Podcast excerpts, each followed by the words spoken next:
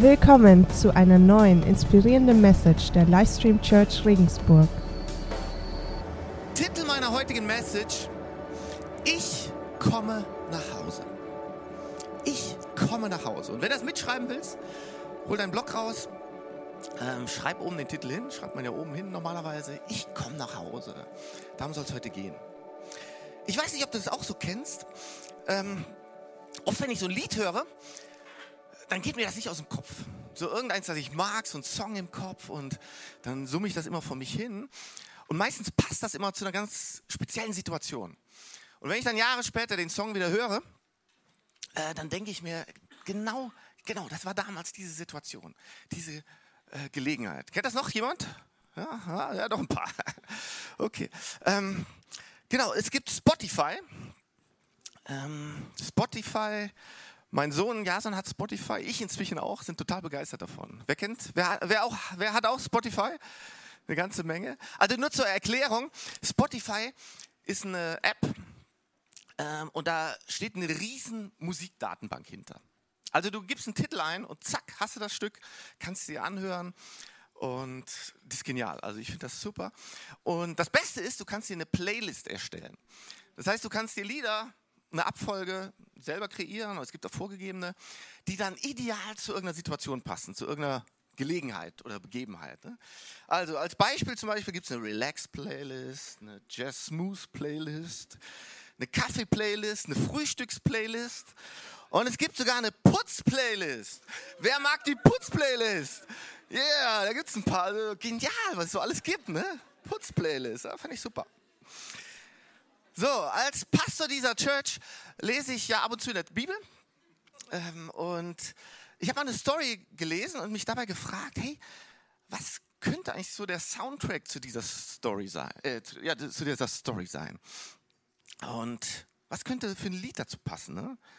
Äh, und dann habe ich weiter überlegt, hey, was könnte eigentlich so, gibt es so einen Soundtrack, der zu unserem Leben passen könnte, so zu deinem und meinem Leben? Und das wollen wir uns jetzt gemeinsam mal anschauen. Ist das gut für euch? Okay, dann starten wir gleich los. Okay, ich nehme euch mal rein in die Bibelstelle, die ich da gelesen hatte. Äh, die Stelle, um die es geht, finden wir im Lukas 15. Könnt ihr schon mal aufschlagen? Lukas 15. Wenn ihr Bibel dabei habt, aufschlagen, Bibel-App rausholen. Ansonsten, wenn ihr nichts dabei habt, auch kein Problem. Wir sehen später die Stelle hier am Screen. Ich erzähle euch kurz die Story. Und zwar ist das eine Geschichte, wo Jesus gefragt wird, hey, warum hängst du eigentlich mit Leuten ab, die ein Leben führen, das offensichtlich nicht zu Gott passt? Also offensichtlich, ne, dass die leben irgendwie in Kriminalität, in Sünde, so wie Diebe und Mörder. Und die tun Dinge, die offensichtlich, ganz klar nicht dem entsprechen, was für Gott steht. Und genau diese Frage stellen die Pharisäer, also so die religiösen Profis von damals. Die fragen Jesus, hey Jesus, warum hängst du mit so Leuten ab? Weil die, die würden das niemals machen. Die, die haben Abstand davon gehalten und haben gesagt, die sind schlecht, niemals mit denen nahe kommen. Ne? Und Jesus antwortet ihnen mit einer Geschichte. Und zwar erzählt er eine Story von zwei Söhnen. Und einer der Söhne sagt von einem auf den anderen Tag zu seinem Vater, hey, ich will alles haben, was mir zusteht. Und dann möchte ich nur weg von dir. Er verlangt sein Erbe und will dann gehen. Leute, wann gibt jemand sein Erbe raus? Also normalerweise nur, wenn er tot ist. Ne? Also Leute, damit hat der Sohn seinen Vater quasi für tot erklärt. Knallhart. Ne? So interessanterweise rastet der Vater nicht aus. Hätte ja sagen können, hä, bist du ganz sauber, mein Sohn? Host me, Ela Sauhund, verreckter Bur. Oder irgendwie sowas. Nein, das sagt er nicht. Das sagt er nicht, sondern er sagt, okay, wenn das wirklich das ist, was du willst, hier ist das, was, du, was dir zusteht. Und sofort rafft der Sohn sein Geld zusammen, nimmt alles und ist fortgegangen und hat dann erstmal angefangen, so richtig alles zu verprassen. Erster Flug nach Berlin, da ist man eine Party geschmissen. Am nächsten Wochenende nach Madrid, danach das Wochenende nach New York. Dann wieder zurückgekommen nach Regensburg, sich eine coole Penthouse-Wohnung gemietet mit Donaublick und jeden Abend Party. Super, ne? Also richtig klasse Leben, richtig krachen lassen. Und das war super, so lang, bis das Geld weg war. Ja, alles Geld war aufgebraucht, Konto war leer, kam ja nichts mehr nach. Und plötzlich sind dann auch seine, all die vermeintlichen Freunde weg, weil die hat das uns immer eingeladen und wenn es nichts mehr einzuladen gab, sind die weg. Und zusätzlich stürzt die Wirtschaft auch noch in die Krise. Das heißt, er findet keinen Job mehr. Alles, aber wirklich alles ist weg. Ne? Alles zusammengebrochen. Absoluter Tiefpunkt seines Lebens. Absoluter Tiefpunkt seines Lebens. Und genau an diesem Punkt erinnert er sich dann plötzlich, hey, hey, wie gut war das eigentlich bei meinem Vater damals zu Hause? Ne? Wie gut haben selbst die Arbeiter, die für meinen Daddy arbeiten, wie gut ist es bei mir zu Hause? Und genau hier steigen wir in die Bibelgeschichte ein. Also Lukas 15 ab Vers 17. Jetzt kam er, der Sohn, zur Besinnung. Er sagte sich, wie viele Tagelöhne hat mein Vater und alle haben mehr als genug zu essen. Ich dagegen komme hier vor Hunger um. Ich will mich aufmachen und zu meinem Vater gehen und zu ihm sagen, Vater, ich habe mich gegen den Himmel und gegen dich versündigt. Ich bin es nicht mehr wert, dein Sohn genannt zu werden. Mach mich zu einem deiner Tagelöhner. So machte er sich auf dem Weg zu seinem Vater. Könnt ihr euch diese Situation so ein bisschen vorstellen? Ne? In der Situation, wo der Sohn nichts mehr hat, sein ganzer Besitz von einem Moment auf den anderen weg, die Hoffnungen, Träume, die, die er hatte auch, alle, alle zerbrochen. Alle zerbrochen. Ne? Und genau an diesem Tiefpunkt seines Lebens kommt er zur Besinnung und sagt, hey, wenn ich nur zurück könnte, zurück zu meinem Vater nach Hause.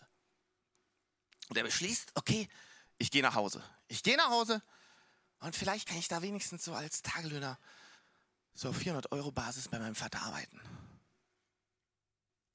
Und während er so umkehrt und losläuft, kann ich mir so richtig vorstellen, er geht so, hat seinen iPod an und da ist der Song, der läuft. I'm coming home. Ich komme nach Hause.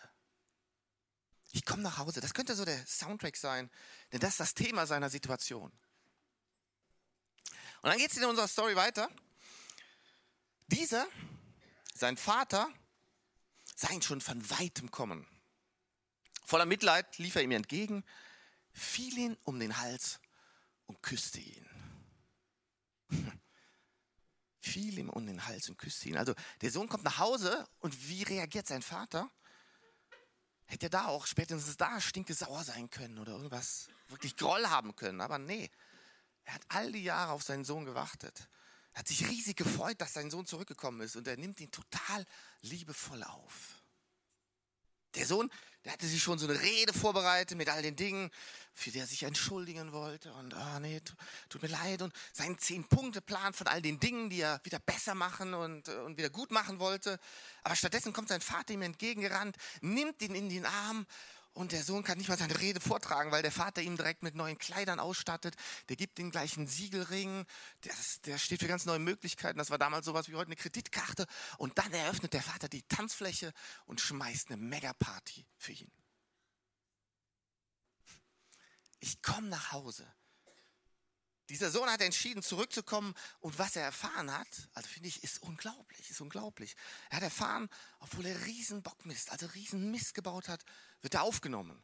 Mit weit geöffneten Armen, mit einem Lachen, mit einem strahlenden Gesicht und sogar mit einer Willkommensparty. weißt du, genau so ist auch Gott zu uns. Genau so. Das ist immer, die Körpersprache von Gott ist immer die gleiche. Egal, was in deinem Leben passiert ist oder was nicht passiert ist, egal, was du getan hast oder, oder nicht getan hast, egal, wo du heute stehst, Gott erwartet dich immer mit weit geöffneten Armen. Voller Begeisterung, voller Willkommen über dich, voller Liebe zu dir. So ist Gott. So ist echt gut. Und vielleicht hörst du so zum ersten Mal von Gott. Und du denkst, na ja, weißt du, ich habe eine ganze Menge Mist gebaut und ja, sagst vielleicht, wenn ich zurückkommen will zu Gott, ja, dann muss ich, da muss ich, glaube ich, erstmal jede Menge in Ordnung bringen. Aber Gott will dir heute sagen, ganz klar, du kannst so kommen, wie du bist. Du bist herzlich willkommen. Welcome home in Gottes Familie. Hey, wie gut ist nach Hause zu kommen. ist immer, wenn ich so zu meinen Eltern nach Hause komme, ins Rheinland, dann komme ich so an die Tür, die Tür geht auf, meine Eltern begrüßen mich, umarmen mich. Und dann gehe ich so in das Haus rein und dann gehe ich so in die Räume und habe so alte Erinnerungen. Das ist echt toll. Das ist echt klasse. Das ist doch ein Hammergefühl, nach Hause zu kommen, oder?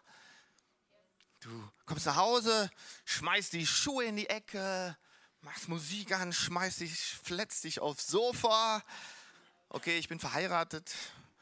Ich komme nach Hause, tu meine Schuhe schön aufräumen bringe den Müll nach draußen, dann frage ich Schnuppe, was kann ich dir Gutes tun?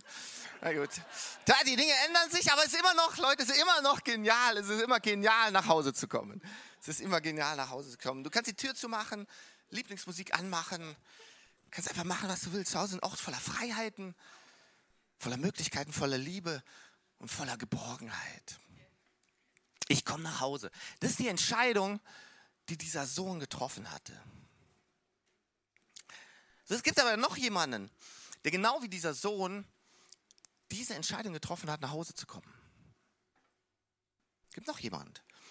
Jesus hat die Entscheidung getroffen, zu dir und zu mir nach Hause zu kommen. Ich finde das schon interessant. Die, die Leute, die hatten so gedacht, ja, Gott, oh, das ist ein ferner Gott, der regiert so über das Universum. Aber Gott ist nicht wirklich erreichbar, der ist nicht persönlich. Tja, aber dann hat er seinen Sohn Jesus zu uns gesandt. Und die Bibel sagt, dass Jesus mitten unter uns ist. Mitten unter uns ist. Jesus kommt zu dir nach Hause, weil er dir zeigen will, wie groß sein Interesse an dir ist. Wer er wirklich ist, wie groß seine Liebe ist und wie groß wirklich seine Leidenschaft für dich ist. Und das ist direkt mein erster Punkt. Der erste Punkt ist, Jesus kommt genau dorthin, wo du gerade bist. Er kommt genau dorthin, wo du gerade bist. Ne? Jesus wartet nicht irgendwo an einem fernen Ort, wo du erstmal hinkommen musst und wo du dir so einen Weg frei schaufeln musst, hinbahnen musst, sondern Jesus kommt zu dir, kommt genau dorthin, wo du gerade steckst. Und Jesus trifft dich genau da, wo du gerade stehst, egal wo das ist, egal wie viel Mist du gebaut hast und egal wie weit das entfernt ist. Jesus kommt zu dir einfach, weil er dich liebt. Er hat kein Problem mit deinen Schwierigkeiten, kein Problem mit den Dingen, die nicht in Ordnung sind. Jesus fühlt sich einfach wohl bei dir, egal wo du gerade bist. Jesus beschreibt es so, er sagt, ich klopfe an die Tür deines Lebens und ich warte darauf, dass du aufmachst. Und wenn du aufmachst, dann komme ich herein um Freundschaft zu haben mit dir. Um Freundschaft zu haben mit dir. Nicht um dich zu verurteilen, um dir erstmal eine Liste zu geben, was du ändern musst, sondern ich komme, um Freundschaft zu haben. Hm. Leute, alles startet mit dem Moment, in dem Jesus zu dir kommt und du die Entscheidung triffst, ihn in dein Leben hineinzulassen. Damit startet alles. Dass diese beiden Welten zu, zusammenkommen. Deine Welt und Gottes Welt. Und dass das eine Welt wird. Jesus kommt genau zu dir dorthin, wo du gerade bist. So, das Geniale ist, da bleibt Jesus nicht stehen. Jesus kommt zu dir, aber dann geht es weiter. Und dazu nehme ich euch mal hinein in eine andere Story. Die finden wir in Matthäus 17, Vers 1 bis 8. Sechs Tage später nahm Petrus, äh, nahm Jesus Petrus, Jakobus und dessen Bruder Johannes, also drei seiner Jünger, mit sich und stieg mit ihnen auf einen hohen Berg, wo sie allein waren. Dort veränderte sich vor ihren Augen sein Aussehen. Sein Gesicht begann zu leuchten wie die Sonne und seine Kleider wurden strahlend weiß wie das Licht. Auf einmal erschienen Mose und Elia, also Typen, die bereits vor hunderten Jahren schon gestorben waren. Die Jünger sahen, wie sie beide mit Jesus redeten. Das ist strange, oder? Also, also da ergriff Petrus das Wort. Herr, sagt er zu Jesus, wie gut ist es, dass wir hier sind. Wenn du willst, werde ich hier drei Hütten bauen. Eine für dich, eine für Mose und eine für Elia. Also wie cool ist das? Hey, Petrus sagt hier, hey, hey was, was es Besseres? Wir sind genau an dem Platz, wo wir sein sollten. Ne? Lass uns hier wohnen, zusammen mit unseren großen Stars. Lass uns hier bleiben und Hütten bauen ab jetzt soll hier unser Zuhause sein. Während er noch redete, kam plötzlich eine leuchtend helle Wolke und warf ihren Schatten auf sie. Und aus der Wolke sprach eine Stimme, dies ist mein geliebter Sohn. An ihm habe ich Freude und auf ihn sollt ihr hören. Die Stimme versetzte die Jünger so sehr in Schrecken, dass sie sich zu Boden warfen mit dem Gesicht zur Erde. Jesus aber trat zu ihnen, berührte sie und sagte, steht auf, ihr braucht euch nicht zu fürchten. Und als sie aufblickten, sahen sie niemand mehr außer Jesus. Ich liebe das. Sie sahen niemand mehr außer Jesus. Voll fokussiert auf Jesus. So, nach diesem krassen Erlebnis, nach dieser Begegnung, realen Begegnung, nimmt Jesus sie wieder mit und sie gehen gemeinsam den Berg hinunter. Was ist hier eigentlich passiert? Was ist hier passiert? Also, ich würde mal sagen, die Jünger hatten ihr bestes Erlebnis ever. Also mit Jesus. Sie sehen, also wie sie ihn noch nie gesehen hatten. Und ihnen wird in dem Moment klar, wie göttlich und allmächtig Jesus ist. Äh, logisch diese menschliche Reaktion zu sagen, hey, hier wollen wir bleiben, hier bauen wir Hütten, hier bleiben wir. Aber was Jesus dann sagt ist, hey, okay, ich habe euch hierhin gebracht, ich habe euch hierher gebracht, ich habe euch diese Begegnung erleben lassen, aber hier bleiben wir nicht. Hier bleiben wir nicht. Wir, brauch, wir bauen hier keine Häuser, sondern wir gehen zurück und nehmen dieses Erlebnis mit. Und sie gehen wieder zurück ins Tal und nehmen diese Erfahrung mit nach Hause. Mit nach Hause. Leute, ich glaube, der Moment, der war extrem wichtig für die Jünger. Und der ist auch extrem wichtig für uns. Und deshalb hier mein zweiter Punkt. Jesus sendet dich nach Hause. Jesus sendet dich nach Hause. Alles fängt damit an, dass Jesus zu dir kommt und du eine Begegnung mit ihm hast. Aber dann sendet er dich nach Hause. Diese großartige Erfahrung, wer Jesus wirklich ist, wer er tatsächlich ist, wo sich Gott dir offenbart, vielleicht im Gottesdienst, wo Gott dir eine persönliche Begegnung mit ihm schenkt, wo du Gott wirklich erlebst. Und mit dieser Erfahrung sendet er dich dann zurück ins Tal. Um genau diese Nachricht von Jesus mitzunehmen, zu dir nach Hause, in deine Familie, in deine Nachbarschaft, hinein in deine Schule, in dein Studium, in deine Arbeit, wo immerhin auch. Weil Leute, diese Erfahrung, die du hattest, die darf nicht verborgen bleiben. Denn wenn diese Erfahrung in dem Raum hier bleibt, nur unter uns bleibt, nur bei dir bleibt, dann machen wir was falsch. Dann machen wir was falsch. Weil Gott will, dass wir mit dieser Erfahrung zu uns nach Hause gehen, damit diese Begegnung deine Familie verändert, deine Nachbarn verändert, deine Arbeitskollegen verändert. Der beste Moment von Gottes Herrlichkeit ist nur so gut, was du davon mit nach Hause bringst. Ich erzähle euch noch eine Geschichte. Nochmal so eine krasse Story, finde ich zumindest. Also da tut Jesus was, was nur er tun kann. Das ist ein Mann, der war schon jahrelang krank. Und die Leute wissen überhaupt nicht, was mit dem Mann los ist, ob der jetzt total depressiv ist oder komplett verrückt ist. Also, und da lebt er auch ausgesondert, der lebt außerhalb der Stadt, der, der läuft rum in zerfetzten Kleidern und schlägt sich selber und nimmt sich Steine und schlägt sich und brüllt rum und sabbert rum. Und also, also sein Leben entspricht auch nicht ansatzweise dem Leben von einem Menschen. Und Jesus trifft diesen Mann und er heilt ihn. Er heilt ihn. Diese Person wird durch Jesus komplett freigesetzt. Komplett freigesetzt. So, die Leute in der Stadt, die kriegen das natürlich mit. Ne?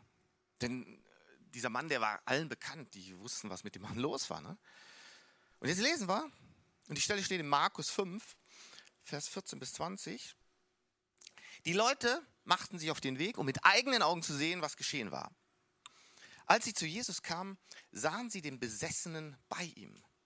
Der Mann, in dem die Legion Dämonen gewesen war, saß jetzt da, bekleidet und bei klarem Verstand. Da bekamen sie es mit der Angst zu tun. Nachdem sie von den Augenzeugen erfahren hatten, was mit den Besessenen und mit den Schweinen geschehen war, drängten sie Jesus, ihr Gebiet zu verlassen. Hey Jesus, das, das passt nicht, hey, das ist unheimlich. Ne? Weil der Mann, der, der war ja schon immer der Komische, äh, der, der nicht reinpasst. Und plötzlich sitzt er da und, und der redet ganz normal mit uns. Also das, das, das macht uns Angst. Das, Jesus, geh aus dieser Stadt raus, geh weg. Jesus folgt ihre Bitte und dann lesen wir folgendes.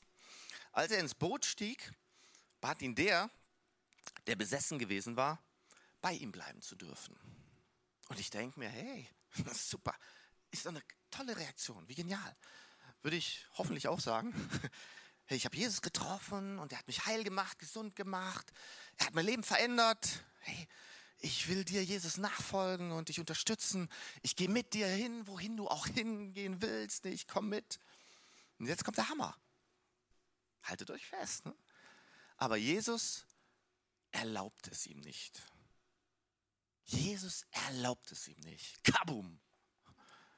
Also, ich finde das schockierend. Ich weiß nicht, wie es euch geht. Also, da, da ist jemand, der Jesus nachfolgen will und unterstützen will. Und, und Jesus sucht doch immer Nachfolger, Hände ringen, sucht doch Nachfolger, oder? Und dann kommt endlich mal jemand, der es gerallt hat, der eine Begegnung hatte und der sagt, ich komme mit dir. Und die Antwort von Jesus ist, nö, nö, nö, nö, nö, erlaube ich dir nicht, nö. Aber hier kommt das Interessante. Stattdessen sagt Jesus zu diesem Mann, geh nach Hause zu deinen Angehörigen und berichte ihnen, was der Herr für dich getan hat und wie er sich über dich erbarmt hat. Da ging der Mann fort und begann im Zehn-Städte-Gebiet, nämlich da, wo er herkommt, sein Zuhause, zu verkünden, was Jesus für ihn getan hatte. Und alle staunten. Alle staunten. Der Mann geht zurück nach Hause und auch sein Soundtrack, I'm coming home. Ich komme nach Hause. Ich komme nach Hause. Wie kraftvoll. Der, Mann wurde verändert, wurde geheilt und er sagt, hey Jesus, ich komme mit dir. Aber Jesus sagt, hey, nee, ich weiß was Besseres. Ich weiß was Besseres. Geh du nach Hause und erzähl allen von dem, was dir passiert ist. Erzähl es deiner Familie, deinen Nachbarn, weil die, die kennen dein, dein Leben. Ne? Die kennen, wer du warst. Weißt du, wenn du jetzt mit mir mitkommst, die Leute, die wir dann treffen, die, die kennen dein Leben und dich doch gar nicht. Ne? Und die denken, wenn die dich sehen, ja, der ist doch ganz normal. Das ist doch ganz normal, dass der gesund ist. Ne? Aber die Leute bei dir zu Hause, in deiner Nachbarschaft, in deiner Stadt, die kennen dich. Und wenn du zurückgehst und denen erzählst, was passiert ist, ah, du, ah, du brauchst ja noch nicht mal was erzählen. Geh einfach nur zurück. Denn dann werden die Leute durch deine Veränderung erkennen, dass es einen Gott gibt, der heilen kann. Dass es einen Gott gibt, der gut ist. Dass es ein Gott ist, der für dich da ist. Dass es einen Gott gibt, der dich liebt. Geh du zurück zu dir nach Hause. Weißt du, deine Story, das, was du erlebst mit Gott, ist genauso wichtig. Genauso wichtig. Das, was Gott in deinem Leben getan hat. Und Gott braucht dich höchstwahrscheinlich hier, hier in Regensburg. Mit ein paar wenigen Ausnahmen, die er vielleicht nach Afrika oder Indien schickt. Aber ich vermute mal, höchstwahrscheinlich will dich Gott hier haben, in deiner Umgebung, in deiner Nachbarschaft, in deiner Familie, in deiner Uni, in deinem Arbeitsplatz. Weil die Leute, die kennen dich da. Und wenn die sehen, was Gottes Gnade in deinem Leben tut, wie du ihm vertraust, wie leidenschaftlich du für Gott bist und wie sehr Gottes Liebe dich begeistert, dann wird das etwas verändern. Ganz sicher. Es wird was verändern in ihnen. Leute, Gottes Botschaft an uns, ich treffe dich da, wo du gerade bist, und dort begegne ich dir. Aber dann geh zurück nach Hause und verändere dein Zuhause. Und wenn dir heute Gott begegnet, hey, dann geh nach Hause und bring es rein in dein Zuhause und morgen früh hinein in deinen Alltag. Jesus sagt in einer anderen Bibelstelle zu seinen Jüngern, geh zuerst zu dem Volk Israel. Und ich habe ich hab mich immer gefragt, wo ich das gelesen habe, hey, hey, warum, Jesus, sagst du sowas? Geh zuerst zum Volk Israel. Aber ich denke, die Botschaft war genau die gleiche. Geht ihr jetzt erstmal zu euch nach Hause und verkündet dort, wo ihr zu Hause seid, wer ich bin. Und von da aus werden wir die ganze Welt mit meiner genialen Botschaft erreichen. Leute, es ist so wichtig, dass wir den Wert davon verstehen, nach Hause zu gehen mit dieser Message von Jesus. Weißt du, es gibt so viele Christen, die möglichst viele Begegnungen mit Gott suchen, immer mehr Begegnungen suchen, die so sehr nach größeren Möglichkeiten sich ausstrecken oder die sagen, man, hey, bei, bei mir passiert ja überhaupt nichts. Hey, warte nicht auf irgendwelche größeren oder anderen Möglichkeiten, sondern nutze das, was bei dir zu Hause ist, in deinem Umfeld, in deinem Alltag. Bring das, was du mit Gott erfahren hast, zu dir nach Hause. Noch kurz zu meinem dritten und letzten Punkt.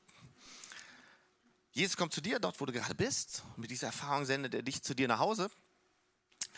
Aber darüber hinaus sollten wir uns bewusst machen, wir alle sind auf dem Weg nach Hause. Wir alle sind auf dem Weg nach Hause. Wir alle gehen unserem ewigen Zuhause entgegen, kommen einmal für immer in unser Zuhause. Hebräer 11, 13 bis 16 beschreibt das so unglaublich gut. Da gibt es erst so eine Aufzählung von großen Leuten wie Abraham, Mose, David und, und dann steht dort, sie alle, von denen wir jetzt gesprochen haben, haben Gott bis zu ihrem Tod vertraut, obwohl das, was er ihnen zugesagt hatte, dann noch nicht eingetroffen war. Sie erblickten es nur aus der Ferne, aber sie sahen die Erfüllung voller Freude entgegen. Denn sie waren auf dieser Erde nur Gäste und Fremde und sprachen das auch offen aus. Wenn sich aber jemand als Fremder und als Gast bezeichnet, gibt er damit zu verstehen, dass er nach einer Heimat Ausschau hält. Hätten unsere Vorväter dabei an das Land gedacht, aus dem sie gekommen waren, so hätten sie ja genügend Zeit gehabt, dorthin zurückzukehren. Nein, sie sehnten sich nach etwas Besserem, nach einer Heimat im Himmel. Daher schämt sich Gott auch nicht, ihr Gott genannt zu werden. Schließlich hat er im Himmel tatsächlich eine Stadt für sie vorbereitet. Leute, Gott hat eine Heimat für uns im Himmel vorbereitet. Ich komme nach Hause.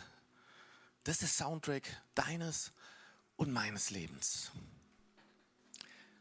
Jesus, du hast eine Heimat für mich vorbereitet und das ist super, das ist genial. Aber diese Zeit hier auf Erden will ich nutzen, um so vielen Menschen wie möglich zu zeigen, dass es ein neues Zuhause gibt, dass es eine ewige Heimat gibt. Und ich glaube, Leute, diese Wahrheit ist extrem wichtig für uns auch. Denn sie wird uns helfen, die richtigen Prioritäten zu setzen, zu begreifen, was wirklich zählt. Perspektive zu behalten, weil ich komme ja erst noch nach Hause. Ich komme erst noch nach Hause. Diese Wahrheit wird uns helfen, Sicherheit zu haben, zu wissen, da ist ein Zuhause, das für mich vorbereitet ist. Da ist ein Platz für mich, der fest ist. Da ist eine Heimat für mich, die mir niemand mehr nehmen kann. Niemand, niemand kann mir die nehmen. Und mein Leben hier dient dazu, dass so viele Menschen wie möglich von dieser Heimat erfahren, dieses Zuhause kennenlernen und sich dann gemeinsam zusammen mit Jesus auf den Weg nach Hause zu ihm machen. So, wenn ihr jetzt sitzt und sagst, ich, ich kenne Jesus ja noch gar nicht so richtig, dann nimm zumindest eins mit. Nimm eins mit. Dass Jesus gut ist, dass Jesus dich liebt und alles für dich gegeben hat. Und dass du irgendwann nach Hause kommst, in ein ewiges Zuhause bei ihm. Welcome Home ist, ist so viel mehr als der Schriftzug hier vorne bei uns am Eingang. Ist Gottes geniale Botschaft an uns Menschen ich komme nach Hause. Jesus empfängt dich mit weit geöffneten Armen und du kannst genauso kommen, wie du bist. Amen.